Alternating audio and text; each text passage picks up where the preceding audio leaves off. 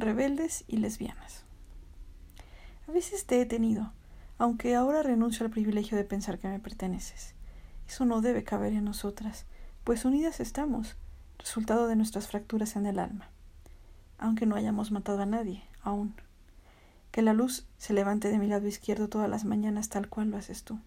Te espero, sin embargo, para contarte, para construir y enseñarte a la amora que he inventado para mí, para ti, para todas, la amora de las mujeres.